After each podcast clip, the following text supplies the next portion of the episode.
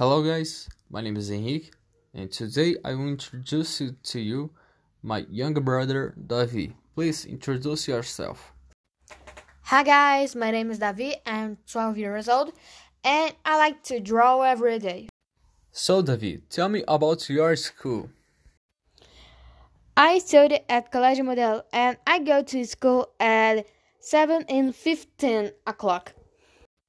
Well, do you have best friends at your school? Yes, I have. My best friends are Paulo and Livia and Annabelle. Well, and tell me about the pandemic. You're studying at home or at class? I study in hybrid. So you're studying in one day at in person, another in online. Yes, but I don't like study at home because it's so boring and the internet falls sometimes. Well, I know that's kind of boring for everyone, but tell me about the music. What kind of music do you like?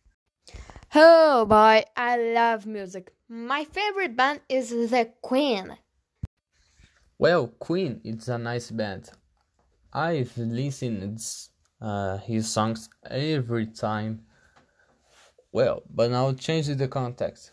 Tell me about your family.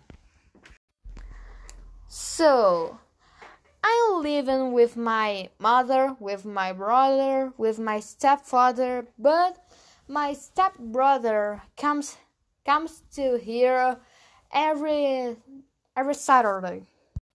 Well, so tell me about their work. So, my father works with a, a box transportation. My mother works at travel agency. And my stepfather works as a financial consultant. And tell me about your family, what they don't like. Well, my mother doesn't like a snakes, and my father doesn't like a seafood. And you have ideas to your future. So I have uh, one idea. I want to uh, make cartoons of a vampire called Nyx. Oh well, so it was today for a presentation with Davi. Thank you for being here with us and goodbye.